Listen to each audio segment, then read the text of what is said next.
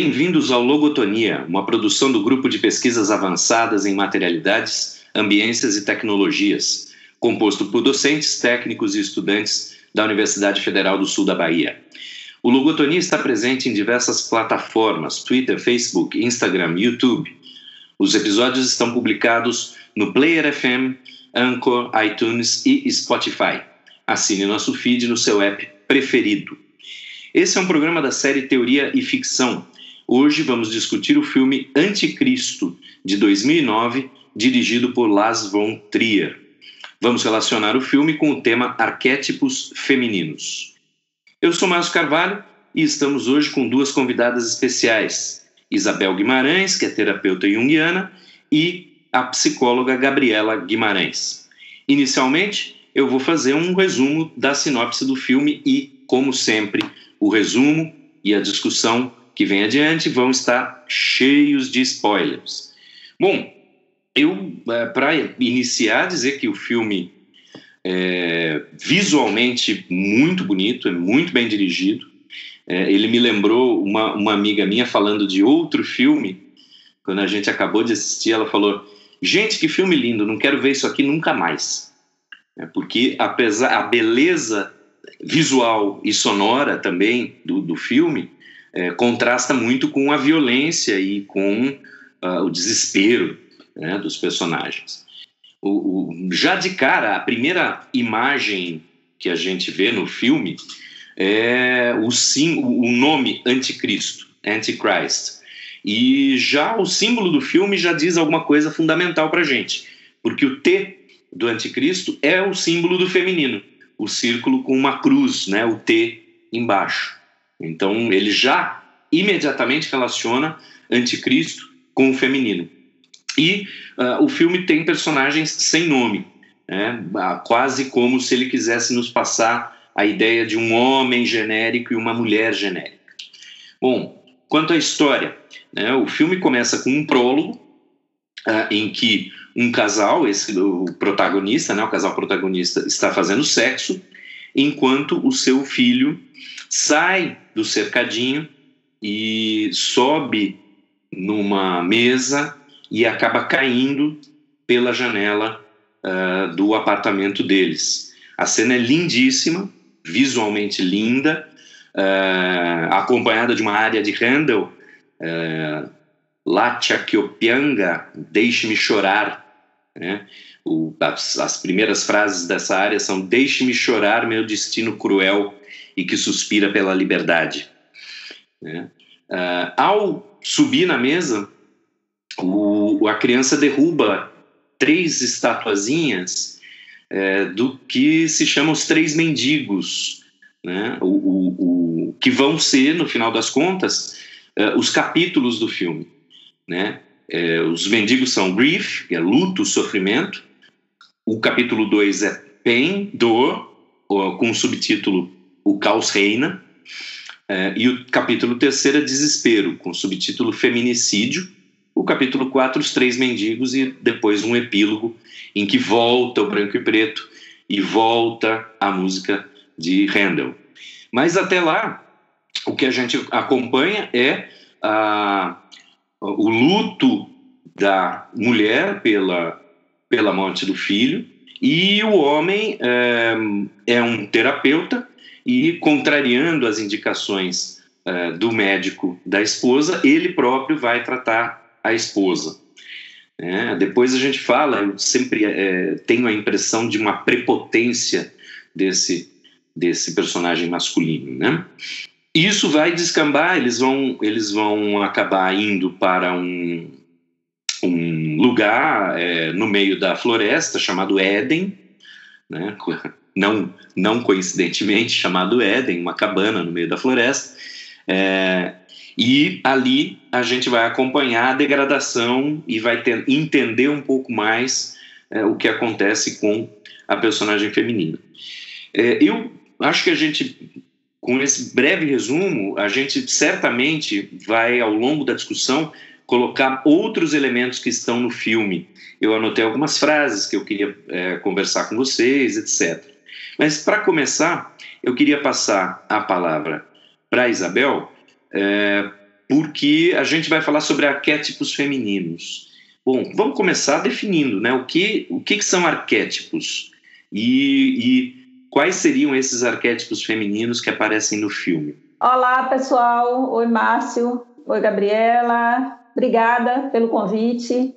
É, eu acho que para a gente falar de arquétipo, primeiro a gente precisa definir, ou pelo menos delinear, a estrutura psíquica proposta por Jung entre inconsciente pessoal e inconsciente coletivo. Então, nós temos o arcabouço consciência, com um centro que é o ego, e nós temos um, camadas né, nessa estrutura psíquica, inconsciente pessoal e inconsciente coletivo.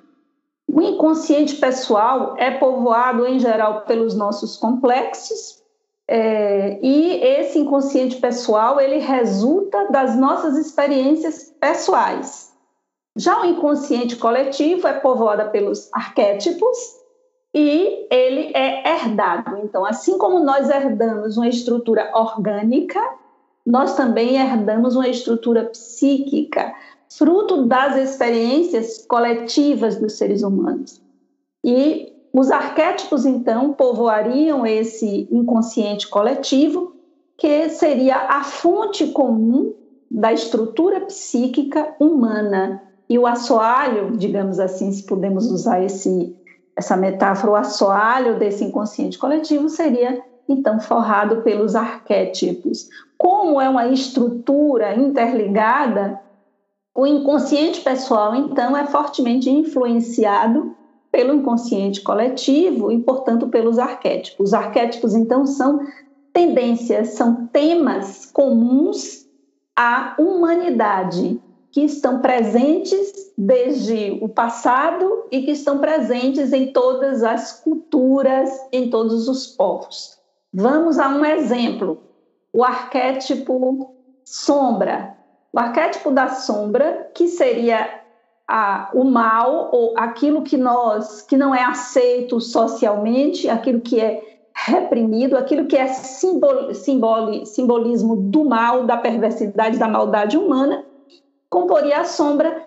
E isso está presente, não importa se você, em qual continente, em qual país, em qual cultura, se você for, for averiguar os mitos de cada cultura, você vai encontrar esta dualidade e essa, digamos assim, essa briga é, entre o bem e o mal. Os mitos eles vão estar recheados dessa, dessa briga. Né? A gente pode trazer para o arquétipo cristão, é, que é Deus e, e, e, Lúcifer, já que esse, esse motivo vai aparecer, inclusive, no filme, né? Onde vão aparecer alguns símbolos do mal e do bem, essa dualidade, e isso está presente em todos os seres humanos. Então, nós podemos é, começar a compreender melhor o arquétipo, entendendo né, que esse inconsciente coletivo ele é herdado e desenvolvido coletivamente. Nós podemos também encontrar e comprovar o arquétipo como essa tendência herdada com os motivos que aparecem muitas vezes nos sonhos, né? sonhos arquetípicos que nós chamamos, que aparecem motivos é, mitológicos de culturas completamente diferentes da cultura na qual você se desenvolveu, na qual você vive, na qual você estruturou sua personalidade. É, também na imaginação ativa, às vezes vem certos motivos que podem ser facilmente vinculados a, a motivos mitológicos de culturas do passado ou culturas do presente, mas é, fora do alcance consciente daquela pessoa também nos delírios do, do, das pessoas com psicopatologias, como os esquizofrênicos, por exemplo. É, Jung tem um exemplo muito interessante é, de uma tribo que ele vai então visitar, acho que na América, é, acho que na, aqui nos Estados Unidos, é, e que é um pessoal, não, é na África, e é um pessoal isolado que não tinha tido contato com o cristianismo, que entretanto um, um do, das pessoas, um dos, dos das pessoas da tribo relata um sonho com uma cruz, é, com um motivo fortemente cristão. E de onde veio isso? Né? Já que naquela cultura, naquele povo isolado, não existia é, qualquer tipo de alusão ao cristianismo. O cristianismo não fazia parte né, do, do, da cultura daquele povo. Então, arquétipo, os arquétipos, então, são esses, é, esses elementos, esses temas. É como se o arquétipo fosse o leito do rio, né, por onde corre a energia psíquica e então essa contenção que está presente no psiquismo de todos os seres humanos, não importa em que ponto do globo você vá pesquisar, você vai encontrar esses motivos comuns a todos os seres humanos. E o arquétipo feminino que está presente no, no, no filme, a gente vai é, aí no decorrer da conversa falar porque está vinculado e tem vários símbolos a natureza, os animais, a toca, né, simbolizando o útero.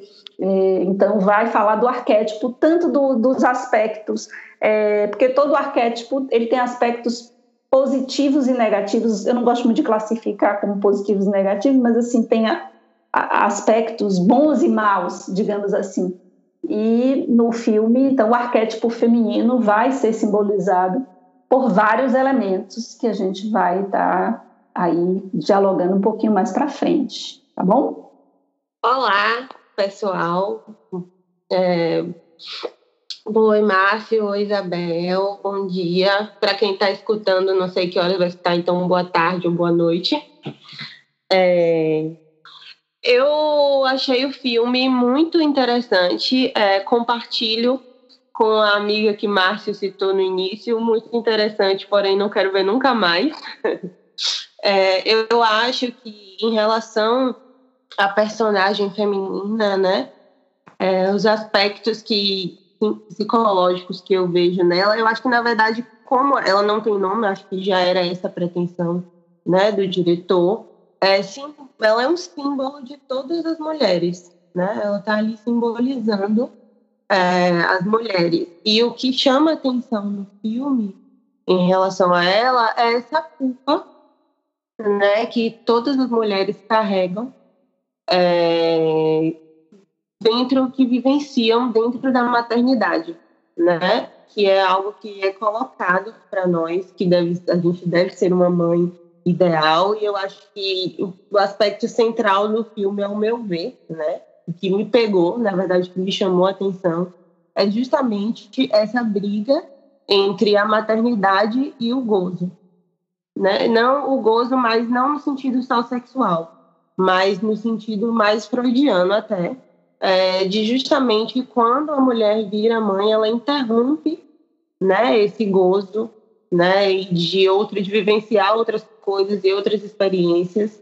E eu acho que é isso. Eu acho que o filme, essa personagem feminina, eu vejo o enredo, né, dela, o desenvolvimento dela justamente nisso nessa questão relacionada à culpa entre o gozo e a maternidade.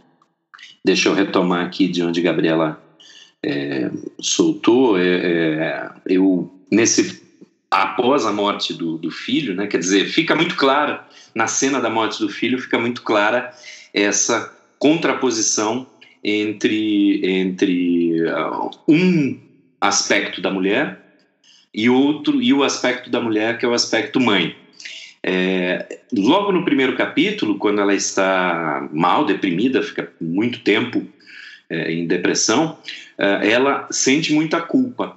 Agora, é, isso é uma coisa que eu queria explorar um pouco mais, porque durante o filme ela, ela se diz várias vezes culpada, é, e o marido fala que não, não é culpa dela, é, mas lá para o quarto capítulo, é, a gente tem uma retomada de uma cena é, em que da, do prólogo em que a gente fica sabendo que ela viu a criança subindo na mesa e caindo e ela não interrompeu o gozo uh, para uh, salvar a criança. Então essa culpa dela assume uma forma, uh, vamos dizer assim, mais real ou uma externa, né? houve algo para a culpa. E aí eu queria que vocês explorassem um pouco o que a Gabriela falou dessa que existe uma culpa é, que não é como é que eu vou dizer? Que não é baseada necessariamente num fato externo. É, e aí, eu, aqui eu lembro do, do Jung, que eu gosto muito da inversão que ele faz é, entre o que é subjetivo e objetivo. Né? Ele, ele, trata como real, como reais, apenas os, os, os fenômenos psíquicos, porque nós só temos acesso direto aos fenômenos psíquicos. Aos fenômenos do mundo, nosso acesso é indireto. Então, é, ele inverte o que a gente normalmente chama de subjetivo e objetivo. Né? Na ciência moderna, a gente trabalha com a ideia de que o que está lá fora é objetivo e o que eu sinto e penso é subjetivo. Né? Jung inverte essa equação, dizendo: olha, o que eu tenho acesso direto é o meu mundo interno. Então, ele é objetivo. O mundo, sobre o mundo externo, eu não posso falar é, muita coisa é uma postura meio kantiana, ele mesmo admite que é, que é kantiano. Né? É, mas nesse sentido, é, a culpa da mulher interna é mais objetiva do que a culpa da mulher do filme ao ver o filho, ao deixar o filho morrer em troca do gozo.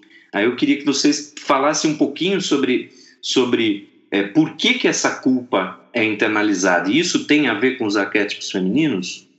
Bom, Márcio, é interessante você trazer isso, porque é, eu, eu, quando assisti o filme a primeira vez, alguns anos atrás, tive uma percepção. E é o tipo de filme que a gente diz que não vai assistir mais, mas né, a seu convite eu acabei assistindo outra vez, né, uma segunda vez, o que foi muito bom porque é, eu consegui pensar em outros aspectos né, que o, o, diretor quis trazer.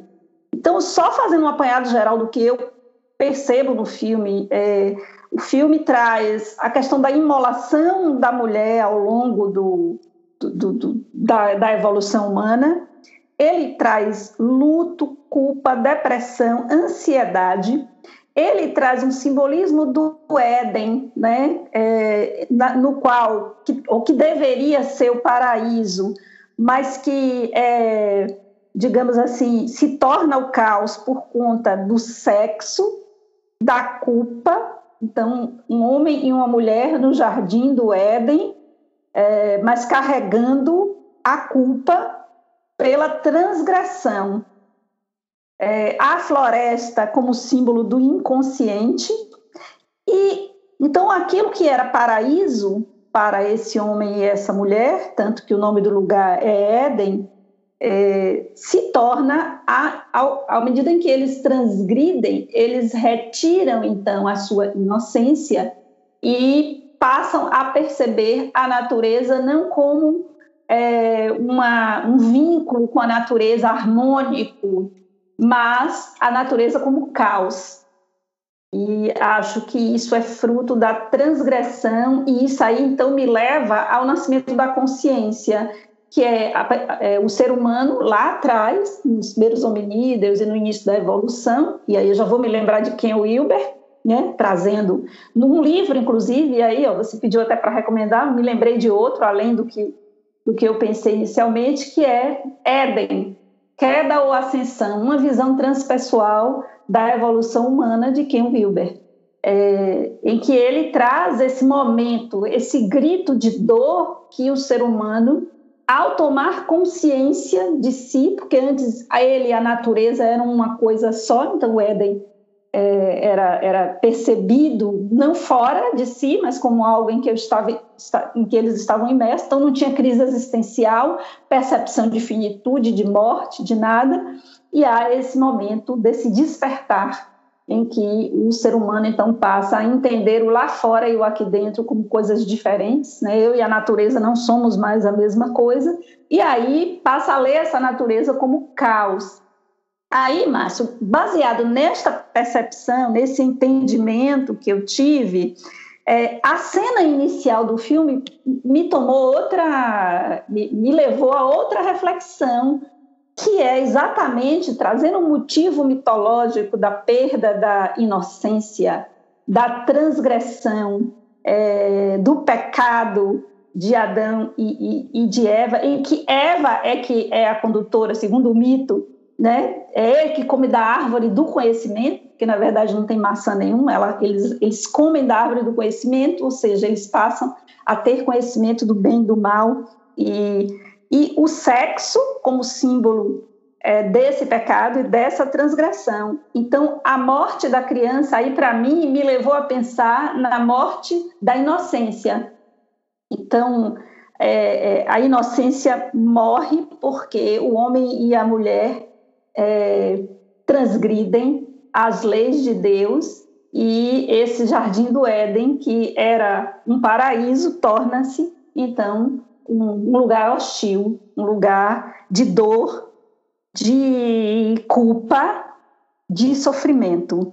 Eu, eu entendo desta forma e isso vai marcar então a formação. É, é, é, esse mito ele vai marcar a formação do arquétipo feminino e esse arquétipo feminino ele vai ter uma uma conotação na qual a mulher é colocada nesse lugar de transgressora, de pecadora e de culpada.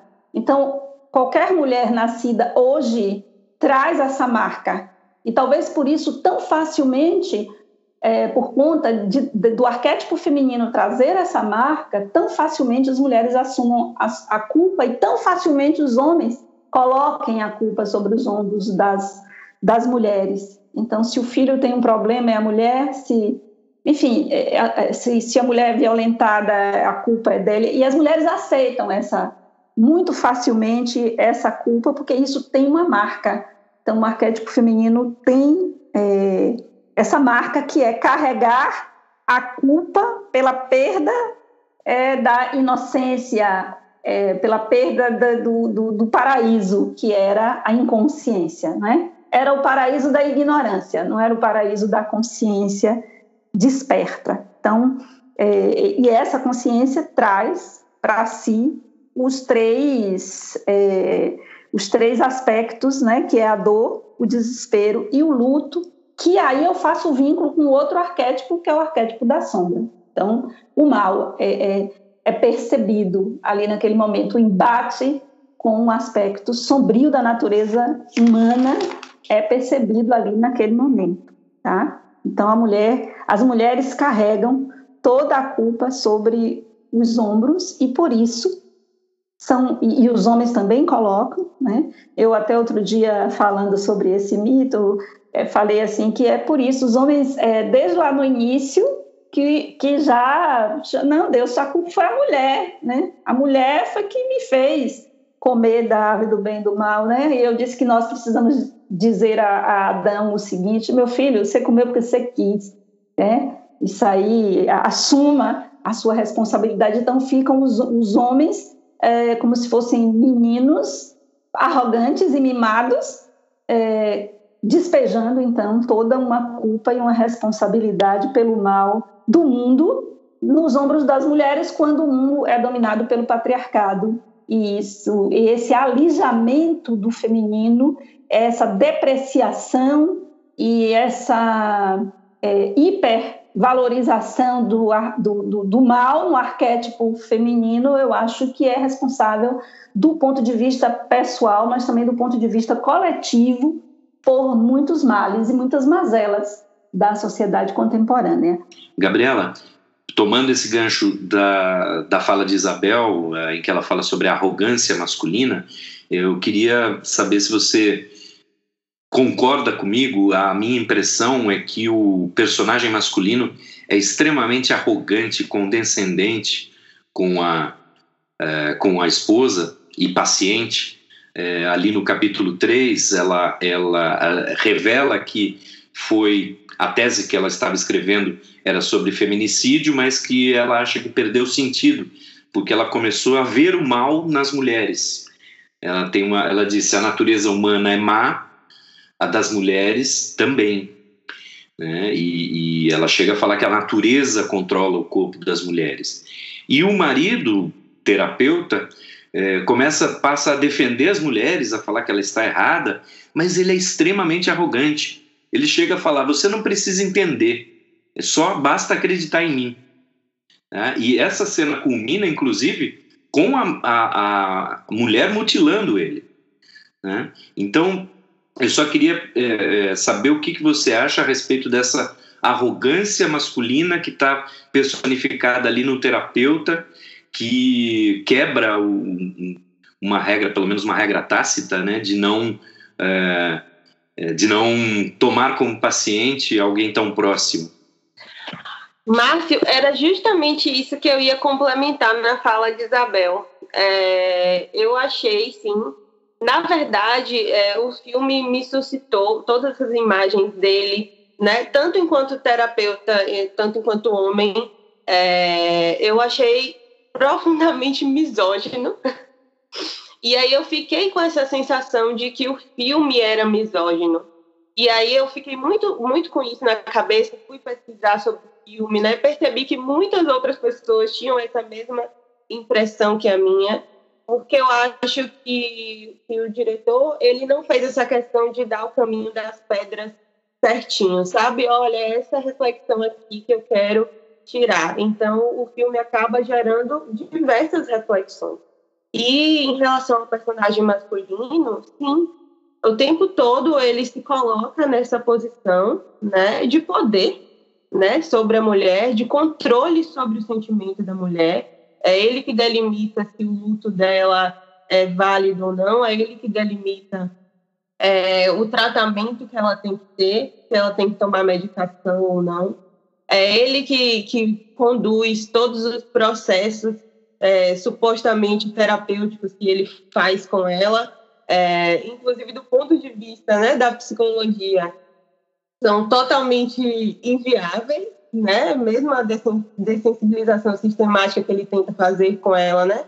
Na ponte e tudo mais, não é dessa forma que é feito. Então, ele não respeita, caso ela fosse uma paciente, ele não estaria ali respeitando o sentimento da paciente. Eu acho que isso reflete justamente nisso, né? Que o homem, em geral, ele não respeita, né? Nessa sociedade patriarcal que a gente vive, ele não respeita é, o sentimento da mulher. Ele não vê a mulher. Ela, inclusive, no filme, ela cita assim: Eu me tornei interessante para você agora porque eu sou uma de suas pacientes. Então, assim, a mulher é sempre vista como um objeto, seja um objeto de estudo, ou seja sexual, sempre ali para satisfazer o homem em algum nível. Né? Então, o tempo todo no filme, ele tem uma posição profundamente arrogante, ele dá a vivência, né? Ele se coloca nesse lugar de que ele que sabe o que é melhor para a mulher. E eu achei, inclusive, a cena que ela, que ela quando assim, eu não queria falar antes, eu fiquei meio assim de falar, porque eu não sei até onde a gente pode dar spoiler aqui, mas já que já foi dado spoiler, inclusive, do final do filme, em que ela bate, né, no pênis dele, ali quando ela fala assim, você não vai me abandonar, toda aquela cena ali que é pelo quarto capítulo, eu achei profundamente simbólico de justamente isso, né? Dele ali, inclusive do, do uso do falo mesmo, para esse simbolismo de que né, ali ela estava tentando, né, na, na, minha visão, ali dar um, dar um respiro de dizer assim, não, é, né, de destruir ali aquele símbolo, de usar aquele símbolo a, a seu prazer. É, e eu acho que o tempo todo a postura dele, enquanto terapeuta, principalmente, né, muito, muitíssimo arrogante. E pegando o gancho que Isabel falou da sombra, eu achei também muito interessante essa parte que você também falou do cristianismo, né, que, que ela estava falando sobre o feminicídio, o estudo histórico é, que ela estava fazendo disso e da natureza da mulher, e pegando essa parte da sombra, é, eu também pesquisei sobre o diretor do filme, e, e, inclusive descobri que ele é um dos, dos, dos filmes que eu mais gosto, que é Dogville. É, eu acho que, que é justamente isso, ele faz todo, todo esse tempo, esse paralelo com o cristianismo, e a mulher é símbolo da sombra do cristianismo. Porque, assim como Isabel falou, essa luta entre o bem e o mal, Lúcifer, a mulher é associada a Lúcifer. Então, a sombra patológica do, do cristianismo é o simbolizado pela mulher. Então, toda essa questão da queima na fogueira das mulheres era justamente uma tentativa da sociedade de purificar essa sombra, né? Tentar espiar aí de alguma forma. E toda essa questão da natureza também, porque a sexualidade, as questões relativas à natureza, por a mulher parir, por a mulher dar essa vida, tudo isso foi atrelado ao mal, foi atrelado a Lúcifer. E aí eu acho que e ele é justamente e ele está ali corroborando o tempo inteiro com isso, porque a todo momento ele julga a conduta daquela mulher, né? Como se aquela mulher ali fosse o mal. Inclusive na pirâmide ele escreve, né? Que o qual é o medo é ela mesma. Só que não é ela que está dizendo isso, é ele que está dizendo. Deixa eu só fazer um comentário em, em, cima da fala de Gabriela e um comentário fora da psicologia, falar de, do, da questão do cinema. Você citou Dogville é, e o, o Lars von Trier é, é conhecido por maltratar as atrizes. Né? A Nicole Kidman fez o Dogville, mas não aceitou fazer o segundo filme, o, o Mandalay. É, a Bjork fez o Dançando no Escuro com ele, que é outro filme fantástico, e, e na saída, ao final, disse que nunca mais ia fazer cinema. É, para você ver o nível de, é, de trauma que ficou com o diretor. Então, e esse filme foi ficou conhecido como o filme mais misógino do Festival de Cannes. Né? Então, é, mas é, eu, eu acredito também que tem a possibilidade de interpretações, né? É, ele está expondo algo. Agora eu queria puxar uma coisa, Gabriela, do que você falou da natureza. Um, um, muito do interesse de retomar esse filme e conversar com vocês surgiu de outros episódios do Logotonia, em que a gente avaliou outros filmes. Fica claro que tem um certo clichê, um certo estereótipo em associar o feminino à natureza. É, mas no momento atual do mundo, a natureza tem sido é, retratada sempre como algo bom. Então, é, vou pegar, por exemplo, quando a gente discutiu no Logotonia o filme Mad Max, é, Estrada da Fúria. Os homens destruíram o mundo, transformaram o mundo num deserto, e as mulheres são aquelas que guardaram as sementes para reflorestar o mundo, para refazer o mundo. Né? Então, é um filme ótimo, mas que traz em si esse, esse clichê do feminino atrelado à natureza. É, o, o Trier parece que vai para uma coisa mais primordial, que é o que você citou do, do cristianismo, né? de uma natureza encarada como o caos, o mal. E aí você associa o feminino já não a uma coisa boa, né? a uma coisa ruim. É, ah, e aí, ah, ah, eu acho que aí a gente pode começar a pensar. Eu queria perguntar uma coisa para Isabel. Um, dá para a gente falar em arquétipo feminino ou são várias faces ou vários arquétipos que estão em disputa aí? Porque é, pensando lá nos mitos gregos, e eu sei que você é, trabalhou bastante com isso também, né? com, com, com os mitos gregos, é, me parece que a gente tem ali uh, uma Afrodite com a parte sexual. Uh, no, no momento do luto, do capítulo 1, me lembrou muito a Deméter, uh, depois do sequestro de Perséfone. Né? Ela meio que destruída, é, vagando, né? Se não está vagando pelo mundo fisicamente, mas vagando na sua na sua cabeça e, e, e além disso, né? É, como é que como é que a gente encaixa essas diversas facetas do feminino é, em um arquétipo ou em vários arquétipos? Eu queria que você falasse um pouco, Isabel. Então, é, o filme ele entrelaça alguns arquétipos, né? Já citei o arquétipo cristão é, com sua sua dualidade de, de, de, mal, bem, Lúcifer, né? É lá naquela pirâmide que ele vai colocando. É, mas o arquétipo feminino ele é composto de vários aspectos. Então, quando a gente vai falar, por exemplo, das deusas gregas, nós estamos falando das diversas facetas do arquétipo feminino. Então, nós, nós vamos ter Atena, nós vamos ter Deméter, Perséfone, né, que a depressão está muito vinculada a Perséfone, que é o mergulho no inconsciente. Então, eu acho que, é, é na, na verdade, o arquétipo feminino a gente pode entender como é, um guarda-chuva, vamos pensar assim, no qual diversos aspectos estão vinculados.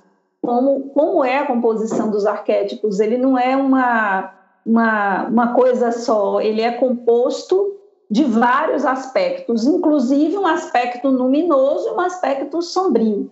Então, esse aspecto sombrio do arquétipo feminino é, é explorado no filme.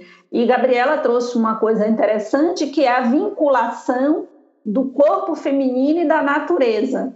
Né? Esse mistério do corpo da mulher que incomoda tanto os homens.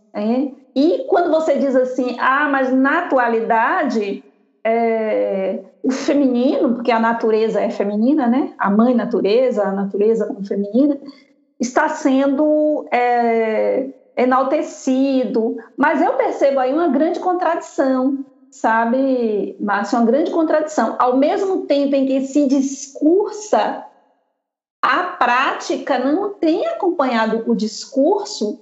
Por quê? Porque nós estamos imersos num patriarcado. Então, quem domina e toma as decisões no mundo são os homens ou o masculino. Eu não vou nem falar porque é, é, acaba que as mulheres é, é, é, reproduzem também o patriarcado. Então, é, ao mesmo tempo, é, as condições que deveriam ser criadas para que se revertesse as, a grande agressão à natureza, que tem vínculo direto com essa é, desvalorização do feminino, com esse, essa demonização do feminino, é, além de outros aspectos, claro, de tratar a natureza como coisa, e, e, aí a gente entra no capital, essas coisas, mas assim, as decisões tomadas, elas não revelam, é, e aí eu já também falando fora da psicologia, mas como alguém estudiosa da questão da, do meio da saúde do meio ambiente, as atitudes, as decisões tomadas, elas não estão é, coerentes com o discurso. A, a, embora existam vários movimentos de retomada dessa valorização da natureza, e eu acho que a luta é, das mulheres, o, o, o, a necessidade de atualização desse arquétipo feminino e da retirada dessa polarização é, negativa do, do, do feminino é fundamental na luta é, pela recuperação do planeta como lugar habitável. E, e, eu acho que isso, o filme, ele, ele acaba trazendo essa natureza. Né? É, veja que em determinados momentos em que o, o homem ele está em situações críticas, quando ele entra na, na caverna lá, da, da, na toca da raposa, tem o corvo lá que começa a gritar e, e, e a mulher acaba encontrando o homem por conta disso. É como se a natureza é, estivesse ao lado da mulher, estivesse é, é, com a mulher. Então, é, e, e, o homem visse e não entendesse essa natureza, ele destrói. Então, ele mata o, o corvo, porque na verdade fica muito claro que ele não está compreendendo a dor dela, que ele não está compreendendo. E isso ela deixa claro não só na fala, como ela fala do distanciamento. Então, é, é, é, ele vivia para o mundo externo, para as questões dele, mas a natureza feminina, os homens estão longe de compreender a natureza feminina. Por quê? Porque a nossa cultura é patriarcal. Então, nós crescemos nesse caldo cultural e é muito difícil, então, até mesmo para as próprias mulheres compreenderem sua própria natureza. Então, eu percebo que há aí uma, uma contradição é, entre o discurso e a prática. É preciso que haja um avanço muito maior em relação à desconstrução do patriarcado para que se possa é, fazer uma construção mais equânime entre arquétipo masculino e feminino. Primeiro, dentro da nossa própria estrutura psíquica, porque essa cisão existe, e ela se revela também no mundo externo e, com um resultado desastroso para a humanidade, eu diria, eu vou, vou além, né? Então é isso.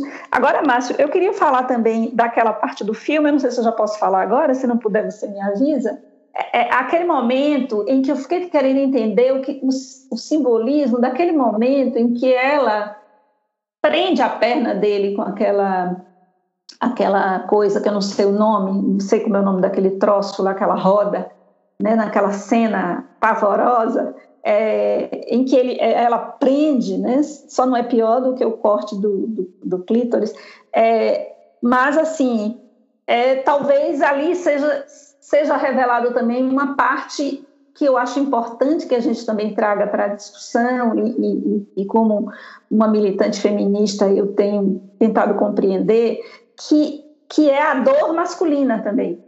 O, o aprisionamento é, talvez como um símbolo de como talvez o homem se sinta né? Acorrentado é, aprisionado pesado com a perna presa é, e, e, talvez esse seja um, revele também o medo escondido na arrogância e no domínio e na tentativa de, de domínio e de, de, de sufocar o, o, feminino. Então ali há uma mistura né, de dor e de arrogância que, que permanece ainda, mas eu é, achei muito interessante também pensar nesse aspecto, porque eu acho que toda reflexão ela deve nos conduzir para propostas, para caminhos e acho que esse olhar também sobre como se sente o homem em relação à natureza,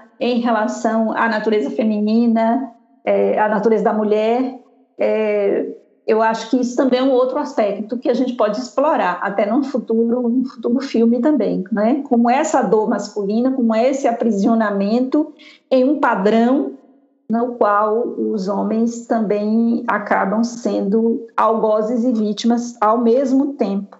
Então eu eu eu queria trazer esse aspecto também.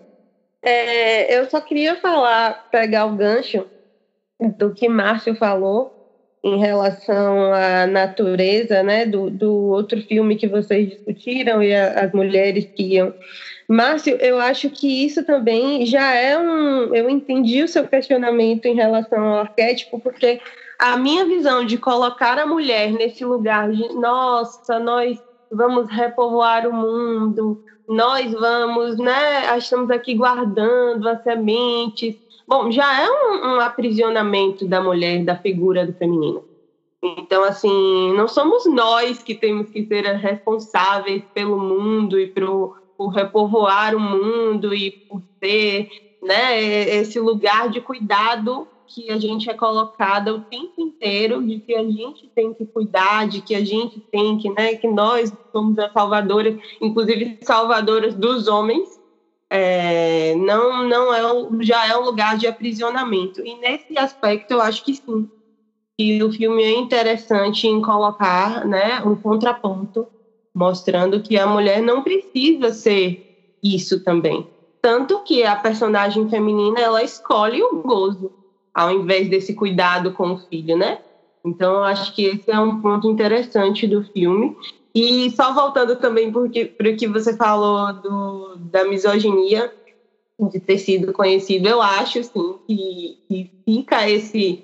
Apesar da cena final, né? Aquele coletivo ali, aquelas mulheres todas surgindo, apesar disso, eu acho que tem esse ponto. Inclusive, uma das críticas que eu vi ao diretor foi justamente essa, né? Essa de que ele é obcecado pela dor da mulher e talvez é, uma visão pessoal, talvez não, né? Acaba se propagando ali no filme também. E em relação ao que Isabel falou, desse aprisionamento do masculino, é claro que, que existe, mas eu acho muito. Eu, essa, essa cena já me impactou de uma forma diferente. Né? Eu acho que, que nessa cena foi seguida de ele descobrir que talvez a mulher não cuidasse tão bem do filho, e, e aí ela vai lá e fala: Você vai me abandonar?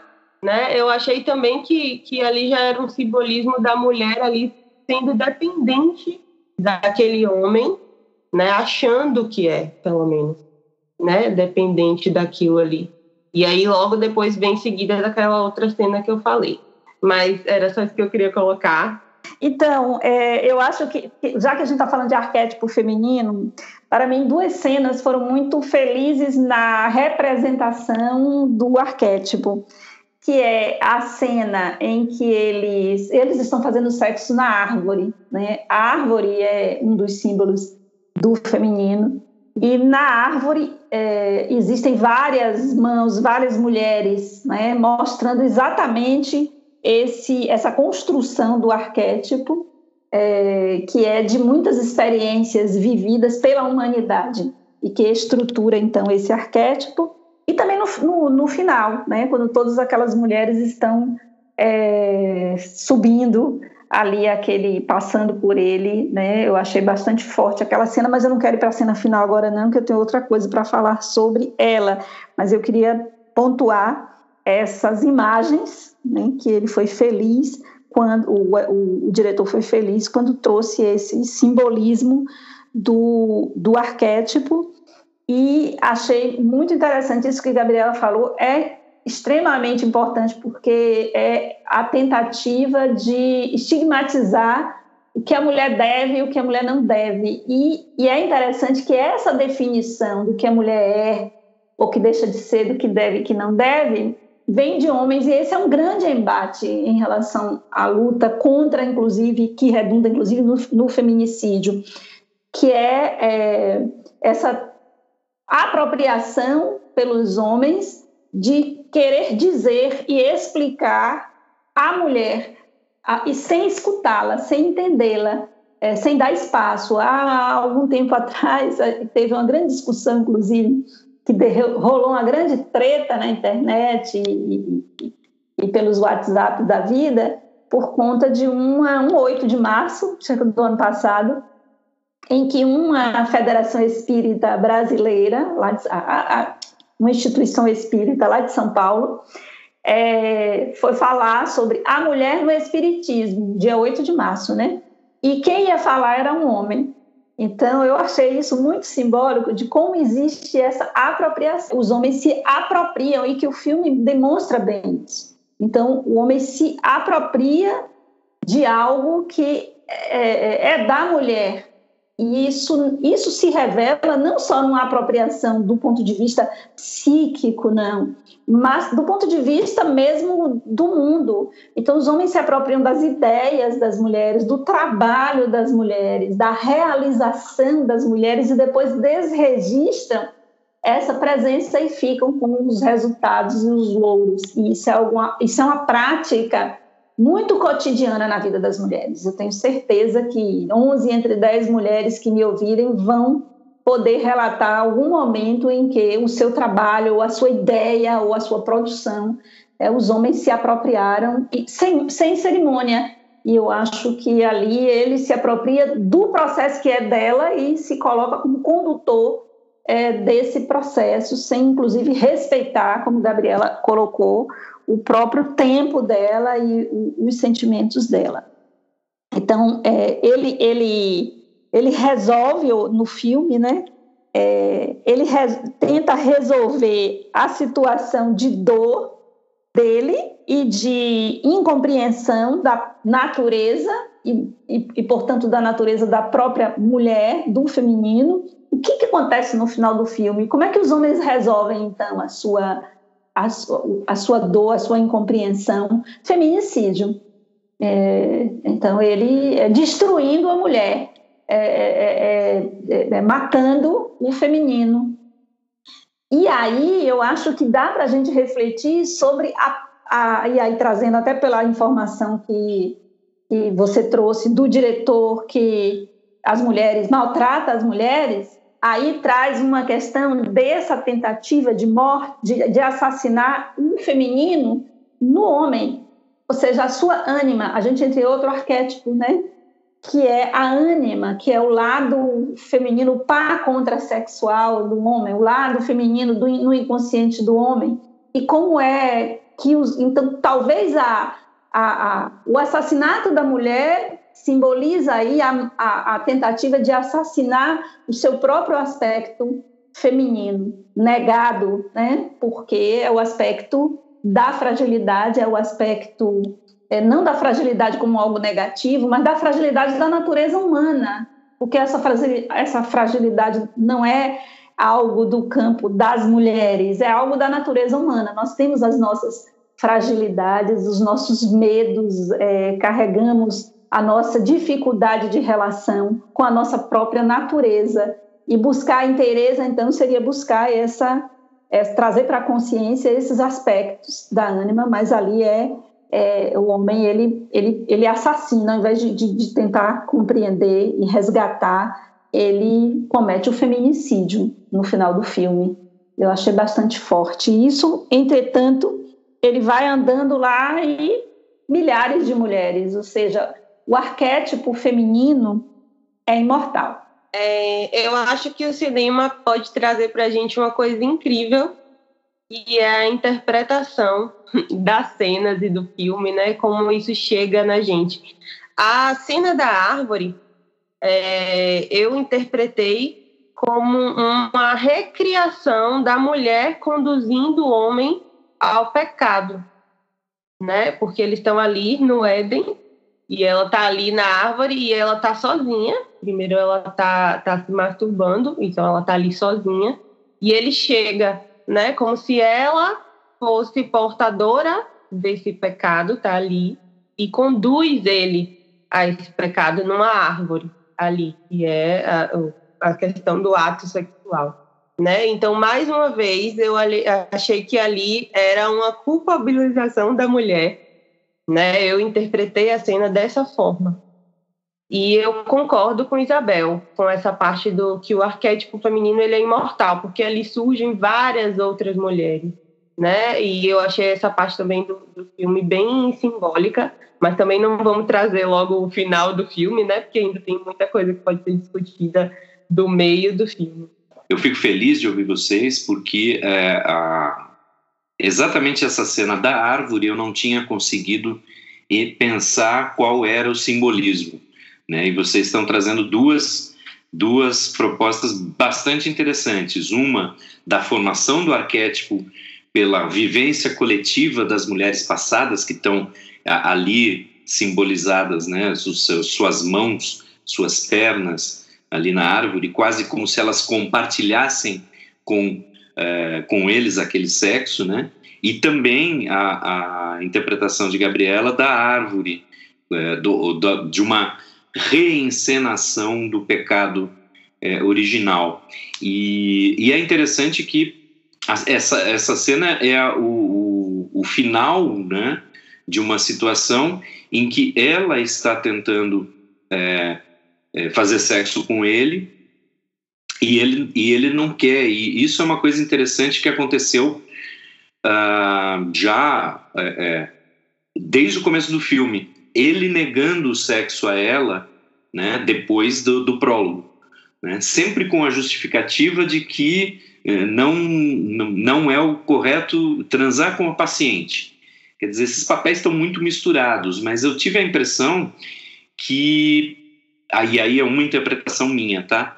É, eu tive a impressão que essa, esse negar o sexo a ela, é, com a justificativa de ela ser uma paciente, na verdade estava escondendo uma aversão a ela. Eu, eu, tive a impressão que, que o, o, homem, na sua arrogância, ele fala você não tem culpa, tal, mas a, a, a, minha impressão é que depois da morte do filho, ele desenvolveu uma, uma aversão a ela, que ele justificava por meios racionais. Vocês acham que tem a ver ou é viagem minha? Acho perfeito, Márcio. Acho que tem, tem tudo a ver e, e, sempre a gente fazendo a associação com o que se vive, né? Porque eu acho que, que o cinema, que o filme, que a arte, como Gabriela colocou, tem esse poder, por isso que é maravilhoso, não é? A arte de expressar é, as, as, nossas vivências, né? De expor muitas vezes as, e, e muitas vezes de forma nua e crua. Então, eu acho que ele é arrogante ali também, ou seja, a, o efeito sobre ele deles estarem fazendo sexo no momento em que a criança é, se acidenta, né, no momento que a criança morre, sobre ela teve aquele efeito de viver é, a, a, depressão, depois a ansiedade e todo aquele processo de culpa e de desespero e de dor. E nele camuflado pela racionalidade, entretanto, também é, sempre justificando é, e, e, e, veja, Márcio, aquilo que eu coloquei anteriormente, que é o discurso e a prática, ao mesmo tempo em que ele discursa que ela não tem culpa, né, que não foi culpa dela e tal, mas talvez dessas atitudes é, revelem de forma subliminar a culpa. Então, isso me, me remete a mesmo entre os homens mais progressistas, o patriarcado, a misoginia e o machismo, ele aparece muitas vezes de forma bastante sutil, subliminar, o que é mais difícil ainda para a mulher lutar com isso, porque é, é algo como o racismo estrutural e como outras coisas, o machismo estrutural, então algo é dito, é, não, você não tem culpa, eu lhe acolho, eu, você é maravilhosa, entretanto, pequenas atitudes dizem o contrário, né? E, e, isso gera na mulher uma grande dificuldade de saída daquela situação. E aí a gente volta naquela cena em que ele, ela, ela bate no, no, no, no pênis dele, né, no falo, como símbolo desse poder é, masculino sobre as mulheres. Né? Não, não o, sexo em si, mas o, o poder que o patriarcado, simbolizado pelo falo, é, exerce sobre a mulher. Acho que ali é uma, uma tentativa dela de se libertar daquele poder e que acabava, inclusive, aí do ponto de vista, inclusive, da, terapêutico, é, impedindo que ela vivesse o processo dela de acordo com a natureza dela. Então, a, reação dela à, àquela morte prematura é, da criança eu diria, do ponto de vista terapêutico, muito mais saudável do que a dele. Por que, que eu estou dizendo isso? Porque a reação dela correspondia à tragédia, ao drama que estava vivendo. Né? A depressão, a ansiedade, o luto, o choro, tantos momentos em que ela chora, enquanto ele se mantém impassível. Então, que, que prejuízos e que reforço ao patriarcado é, essa falta de contato do homem com os seus sentimentos, portanto, com a sua ânima, né, a sua essência interior feminina, o quanto isso reverbera na construção dessa sociedade, né? O quanto isso isso acumulado se expressa no ódio às mulheres, se expressa na violência, se expressa na agressividade. Então, eu acho que a gente pode pensar nesse aspecto. A gente parece que ela é a doente, ou, ou está mais doente, digamos assim, quando, na verdade, eu entendo toda a sintomatologia dela como totalmente condizente com o acontecido. Exatamente. Eu acho que, e pegando o que Márcio falou, é, eu acho que o tempo todo ele tinha ali naquela disfarçado de tratamento existia uma punição, né? Porque assim, do, de novo trazendo do ponto de vista psicológico, ali não, não era um tratamento. É, ele, enquanto terapeuta, saberia que não é efetivo, primeiramente, é, um marido tratar uma esposa, sendo que supostamente ele também estava vivenciando o luto né? E todo aquele tratamento, toda aquela, tudo aquilo que ele fez com ela, toda aquela falta de respeito pelo sentimento dela, é totalmente o oposto do que a gente faz dentro do setting terapêutico, né? Que é justamente o acolhimento do sentimento da pessoa, das emoções, da vivência, da história. Então, eu acho que sim, eu acho que na verdade ali todo aquele tratamento era para co cobrir, né? tentar racionalizar a culpa que ele tinha e que os homens culpabilizam as mulheres o tempo inteiro. Justamente, talvez por não entender, sim, pode ser mas eles culpabilizam as mulheres o tempo inteiro. Então você percebe que ele ficou, aquela cena que ele descobre que a criança tinha né, uma deformidade no pé, ele já imaginou logo ela tratando, porque ali, ao meu ver, foi a imaginação dele que ele estava pensando, o filho mal. Então, acho que ele culpava ela o tempo inteiro daquele acontecido, assim, embora ele dissesse que não. E de maneira interessante, é, logo no, no primeiro capítulo, a gente tem aquela cena de a mulher tendo uma crise de ansiedade, né, que a câmera se aproxima, mostra o, batim, o, pulsar, o pulsar das veias, o tremor é, e etc. É, e ela tem uma reação, ela acorda com, se sentindo mal, é, mas lo, lá no final, lá no final do, do capítulo 4, quem sofre a crise de ansiedade é o homem. E qual é a resposta dele? O feminicídio. Né? A resposta dele, a, a, a reação que ele tem é matar a mulher. É, eu acho que também minha impressão é que isso é muito simbólico daquilo que, é, que Isabel estava falando do, do, do, lado feminino, né, do ânima. Né? Me parece que é, quando ele se sentiu, teve a crise de ansiedade, a reação foi: eu tenho que é, esmagar o ânima, porque eu tenho que me manter racional. Né? É mais ou menos por aí? Sim, na minha leitura, Márcio, exatamente.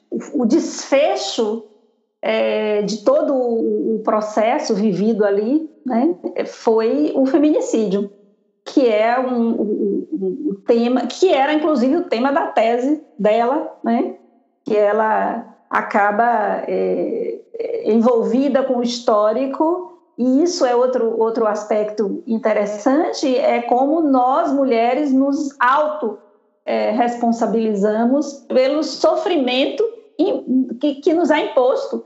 Então, quando ela começa a estudar todo aquela, aquele processo lá histórico de, de, de, de, assassin, de feminicídio né, das mulheres, é, em especial na Idade Média, mas desde sempre né, as mulheres são subjugadas é, e submetidas a torturas e, e, e, a assassinatos muito facilmente.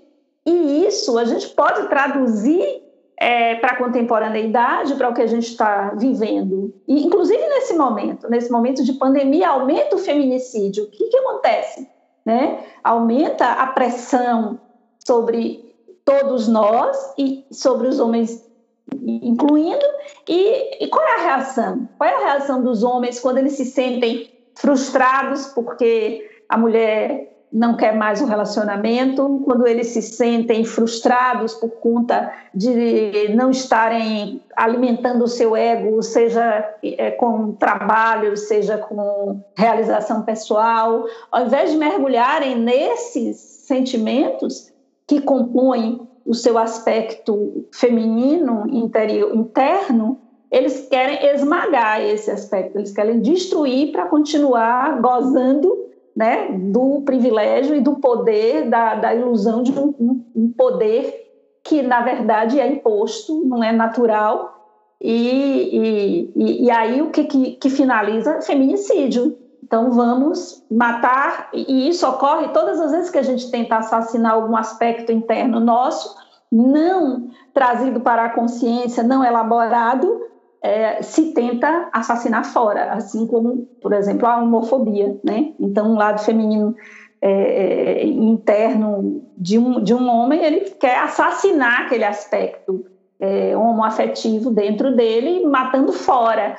E aí o homem, ao invés dele tentar elaborar aquilo tudo, já que ele se colocou naquele lugar de terapeuta totalmente equivocado, de terapeuta da própria mulher, ele não foi capaz de buscar elaborar é, é, tudo aquilo ali. Agora, a gente não falou, e aí eu queria voltar só um pouquinho, se der tempo, é, do corte que ela, da mutilação dela é, que inclusive é uma, uma, em algumas culturas é feito isso, né?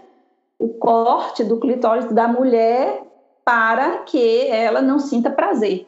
Então, é, é, eu, eu linkei ao início do filme, ou seja, se eu escolho o prazer, eu sou castigada porque é um pecado, e no final, então, ela se automutila na tentativa de é, retirar qualquer possibilidade de gozo na vida. E aí, é, trazendo inclusive o que Gabi falou, que não é que não é o gozo, o orgasmo sexual, embora ele esteja no pacote, a gente não vai tirar o orgasmo sexual do pacote, que é algo negado às mulheres muitas vezes.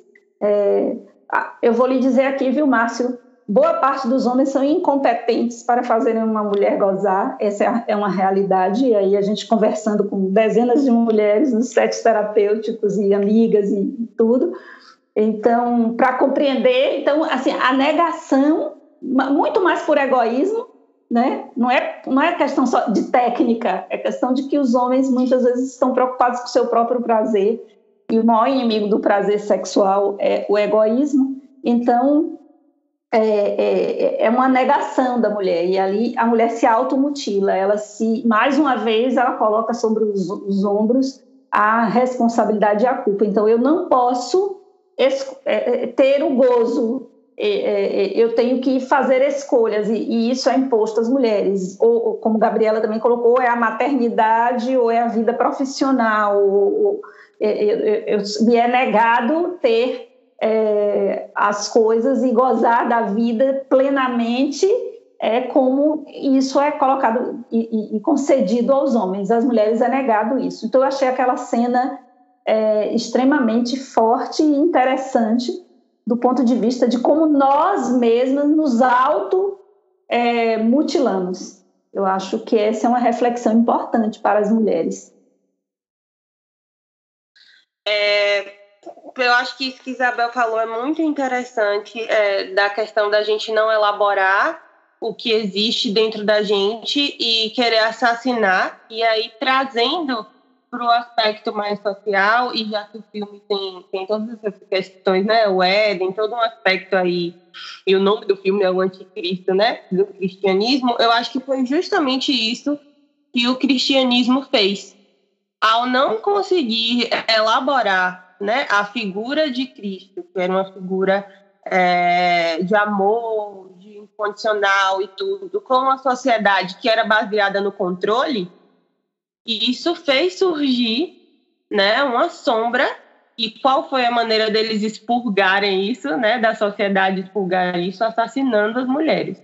Então, isso vem é, tanto do ponto de vista individual, né, do inconsciente pessoal, quanto do inconsciente coletivo, né? A gente tem é, essa questão e aí relacionando ao feminino, é, sempre foi dessa maneira, né? Está aí no, no nosso DNA psíquico da gente, a tentativa de expurgar o mal, né, foi matando mulheres, queimando mulheres em praça pública. É, eu acho que essa é uma questão importante, porque às vezes a gente esquece de dizer, a gente acha que as coisas se passam só dentro ali da nossa subjetividade interna e não olha todos os aspectos sociais e históricos que influenciam o comportamento humano. É, em relação à mutilação da mulher, é uma cena muito simbólica, mas eu acho que seria ainda mais simbólica se ele cortasse aquele clítoris, porque eu acho que muito além, claro, a mulher ela se automutila para caber ali dentro de um recorte social, sim, mas os homens mutilam muito mais as mulheres em termos de do gozo, tanto o gozo sexual quanto de qualquer outro, do que as mulheres a si mesmas. Então, eu acho que existe também essa questão aí que eu gostaria de pontuar. É, é a projeção, né? Isso que Gabi colocou é a, o que Jung vai chamar de projeção. Eu achei muito interessante porque é, a projeção do mal, então, né? Satã está no topo, né? Lá da pirâmide, lembrando a pirâmide que ele faz, é colocado e projetado esse mal na mulher. Então, a mulher é, é, e aí há uma tentativa de expurgar e de destruir, então, esse mal que está dentro de cada um, de cada uma, de cada mulher, esse arquétipo, essa sombra, é, que a sombra do cristianismo é gigantesca, é, e aí isso é projetado nas mulheres, e daí a, o feminicídio, desde tempos aí que a gente perde as contas. Acho super interessante pensar nisso. Acho que é um outro, um outro bate-papo, viu, Márcio? Dá panos para mangas até amanhã de manhã. É, é curioso, porque a gente está vendo um filme chamado Anticristo, e no final das contas o autor relaciona, correlaciona o feminino ao, ao anticristo. Né? Inclusive, a gente está chegando perto do final do filme, né? É, é, depois da crise de ansiedade dele, depois da sua auto, da, da automutilação da mulher, ele mata a mulher. Né? E a, a, a imagem que me veio na cabeça quando eu estava revendo o filme foi mais uma bruxa morta pelas mãos de um homem. É, e, não coincidentemente, ele faz uma fogueira logo depois disso. Né? Ele, ele joga o corpo uh, dela numa fogueira. É, é curioso que a, a, próxima gravação que a gente vai, vai fazer vai ser sobre o filme Mother. E, e a minha interpretação daquele filme já é uma é quase que o oposto. É, eu, a minha interpretação é que a, a, a, o feminino ali é divinizado, né? E é curioso como de um mesmo conjunto de mitos, né, dessa mitologia judaico-cristã, você pode tirar interpretações tão opostas, né, de um do feminino como algo luminoso, como algo sagrado, e do feminino como uh, o anticristo. É, e aí eu queria perguntar para vocês, é, quando ele, após matar a, a mulher, e queimar o seu corpo, ele sai andando pela floresta, ele caminha em meio a corpos femininos que estão é, é, deitados na floresta, e aí a gente chega ao epílogo, que retorna ao branco e preto, que retorna à música de Handel, e a gente vê os três mendigos é, na forma de animais, né, é, mesclados à natureza ao redor. Parece que ele quer passar para a gente que a natureza é a dor, é o luto, é o sofrimento, é o desespero, é tudo isso junto. Mas eu queria perguntar para vocês o que, que vocês, qual é o significado que vocês acham que tem as várias mulheres sem rosto pelas quais ele vai passando. É, as, é, me parece que são é, todas essas precursoras, né? Por isso que eu disse, a, me passa a impressão de mais uma, mais uma bruxa. Ela vai ser mais uma sem rosto subindo pela encosta do morro. Mas eu queria que vocês elaborassem um pouco mais isso. Bom, Márcio, é, é interessante isso que você traz é, na sua fala aí de que ele retrata a natureza feminina como como anticristo, né? E que o que, e você fala dessa dualidade. O, a, a, o, o dinamismo psíquico ele é baseado em pares de opostos. Então, o arquétipo, você definiu aí com precisão. Um arquétipo, ele tem um aspecto luminoso e um aspecto sombrio. Qualquer arquétipo que você pegue, até o arquétipo da sombra, porque existem aspectos na sombra que são reprimidos e que, na verdade, não são exatamente sombrios, né? muito mais por repressão. Então, é, a dinâmica psíquica funciona, é, é a, o tensionamento entre esses opostos que gera a energia que faz com que o, a dinâmica psíquica, a energia psíquica circule. Isso aí, só para pontuar essa sua fala. Agora, eu já tinha dado um, um, um spoiler desse final, que para mim é, é, é, o símbolo dessas, de, desse arquétipo, desse, desse aspecto é, da imortalidade do arquétipo, porque é, em cada menina que nasce, o arquétipo feminino nasce com ela. Então, a vivência e as experiências de todas as mulheres que vieram antes de nós estão em nós. E alcançar essa força, então não, não tem como, né? ele está ali sozinho, cercado de mulheres. Embora ele tenha matado uma mulher, seria impossível é, destruir, matar o arquétipo feminino que nasce com cada menina é, em todos os lugares. E esse é algo que a gente trabalha no grupo La Loba.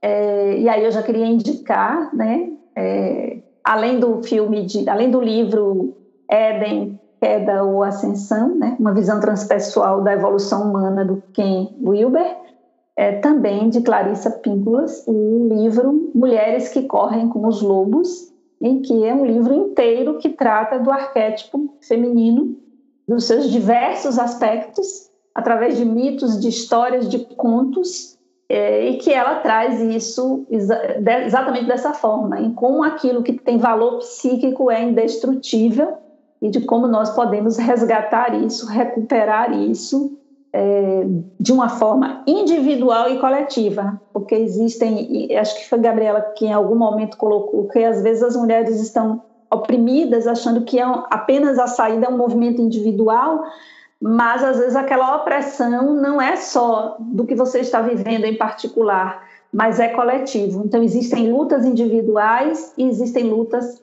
coletivas para que a gente possa fazer frente aí a esse patriarcado estruturado principalmente na, na, na mitologia judaico-cristã, tá? Então a gente espera aí que as mulheres possam se contrapor a isso e, e os homens também, porque isso é sofrimento para todo mundo. É, eu concordo com Isabel em relação ao final do filme. Márcio, em relação ao que você também falou é, da mulher ser ou essa questão divina ou, ou essa, né, ou o anticristo, eu acho que exatamente o arquétipo ele pode ter esses dois aspectos. A, a, grande questão é que a gente, enquanto sociedade, tende a aprisionar a mulher em apenas um aspecto do arquétipo. Ou ela é divina, nossa, guerreira, ou ela é essa, né, a puta, ou a mãe, ou a puta, que é justamente a questão aí do, do filme, né? Ou ela é uma coisa ou ela é outra, não dá para ser os dois. É, quando o arquétipo é, a questão é justamente a junção desses dois opostos. É, eu acho que a cena final do filme é justamente, eu interpretei como esse movimento de resistência do feminino, né, de as mulheres estarem ali surgindo. Tantas mulheres na floresta, que é o símbolo do inconsciente, né? A floresta é povoada por todas essas mulheres que já foram e por essas que estão por vir, né? Acho que elas não têm rosto porque na isso aí já é a minha interpretação, é, porque não são, não é uma, uma mulher, né? Não é uma, uma pessoa no espaço-tempo.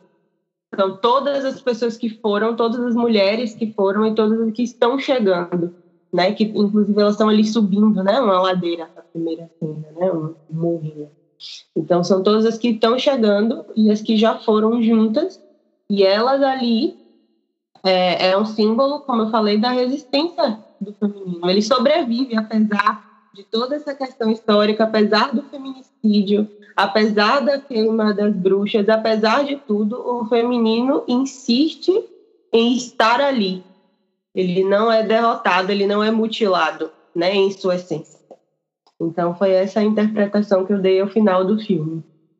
Ah, e só para é, indicando também já o livro, eu queria indicar o Martelo das Feiticeiras, que é um livro que fala sobre os aspectos psicológicos da origem do patriarcado.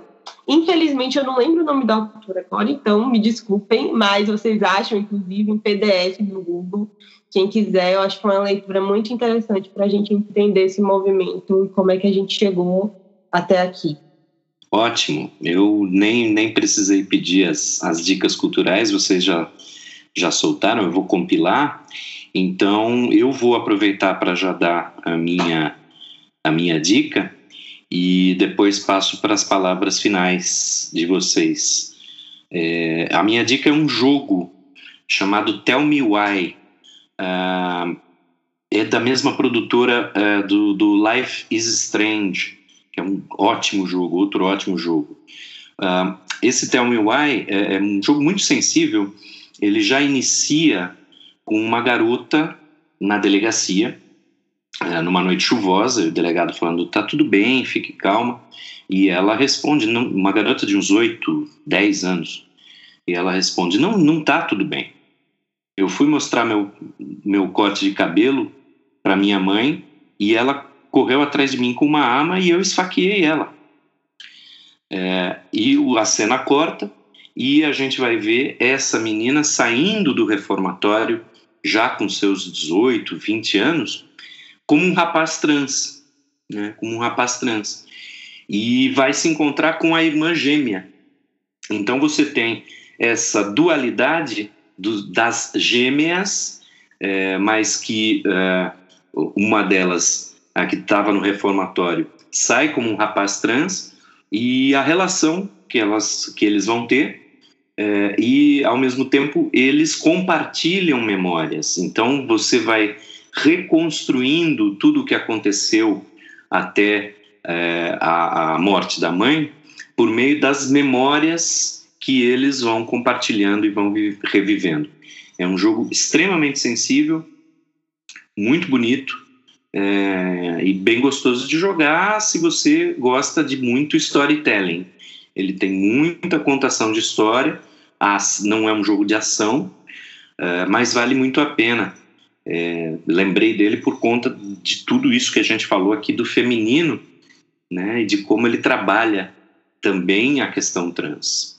E aí eu queria pedir as palavras finais de Isabel e de Gabriela. Bom, né? É muito interessante participar. Né? Quero agradecer aí, Márcio, pelo convite, dizer que foi muito gostoso fazer esse bate-papo né, sobre esse filme tão cercado de polêmicas, né? Pessoas adoram, pessoas odeiam, né? Acham o, filme. Acho que poucas entendem, é, exatamente porque esse é, é, carregado de simbolismo, né? Mas é, eu acho que a arte é, ela nos remete à reflexão em torno das nossas questões, das nossas mazelas, da nossa subjetividade, é, das nossas contradições.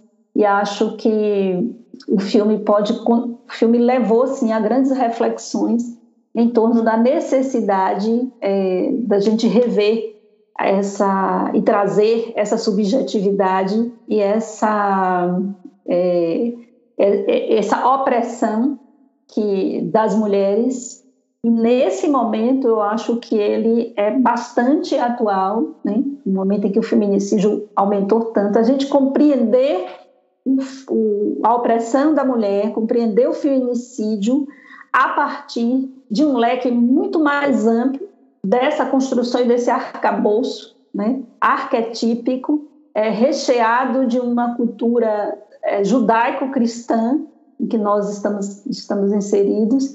E essa compreensão ampliada, acho que pode apontar para determinados símbolos que nos ajudem a, a inteireza, nos ajudem a integrar masculino e feminino em cada ser humano. Então, primeiramente eu gostaria de agradecer a Márcio pelo convite, né, para poder falar sobre esse filme. É, eu confesso que desde a faculdade eu já vinha enrolando de assistir esse filme, justamente porque eu sabia que ele ia ser bastante impactante. Então já estava ali no meu comportamento de fugitiva. É, queria agradecer a Isabel também, né, pela troca, pelo bate-papo. E eu acho que é muito importante a gente poder, primeiramente, estar tá discutindo isso, né? Ter essa plataforma, né? Que é o podcast hoje em dia, para a gente poder democratizar o acesso à informação, a conhecimento, porque a gente às vezes discute muito cinema, arte, política, tudo ali dentro do nosso mundinho, dentro da nossa redoma, e não chega aos ouvidos das pessoas né, de todas as pessoas. E eu acho que esse filme, independente da polêmica, ele é importante porque ele gera reflexão. E qualquer movimento hoje que gere reflexão em torno do feminicídio, do feminino, é, dessa, da construção da sociedade, eu acho que é importante. Né? Então, obrigada, Márcio, parabéns pela iniciativa né, de poder estar tá, tá fazendo esse podcast. E é isso. Eu gostaria muito de agradecer a todos e dizer que espero que a gente possa discutir mais vezes, mais coisas. E obrigada. Eu encerro então é, agradecendo as convidadas. O papo foi muito bom, muito produtivo mesmo. E agradecendo aos ouvintes que acompanharam a gente até aqui é, e deixando o convite para nos acompanhar mais uma vez nas nossas redes sociais, assinar nosso feed e aguardar que daqui a 15 dias tem mais um episódio na rua. Até mais.